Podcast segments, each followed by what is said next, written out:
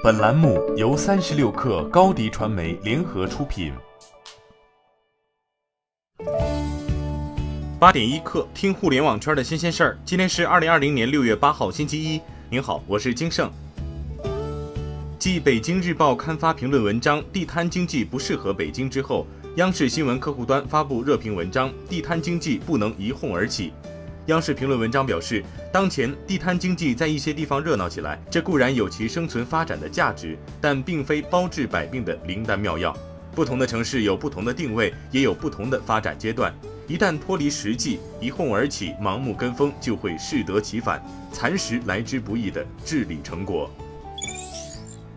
叮咚买菜近日发布《叮咚买菜夜经济报告》，报告显示，进入六月以来，叮咚买菜夜间消费占全天消费比例已超百分之三十五。从夜间消费用户的年龄分布来看，二十到二十九年龄段和三十到三十九年龄段的用户是夜间消费的主力军，而在夜间下单的消费者中，女性占比超百分之六十五。六月六号，北京消费季正式开启，第一场大型直播带货活动，央视康辉、撒贝宁、尼格买提、朱广权和北京广播电视台主持人春妮携手京东直播三小时，破十三点九亿元。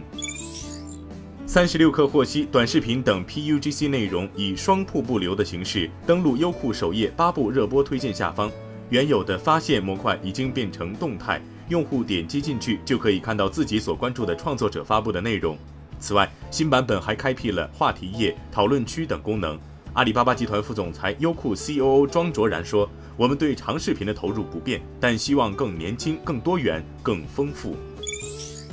工商信息显示，携程创业投资上海有限公司注册成立，注册资本为一亿元人民币。CV Source 数据显示，过去几年携程公开投资的企业达六十六起，投资领域涵盖餐饮、住宿、航空、科技等旅游产业上下游企业。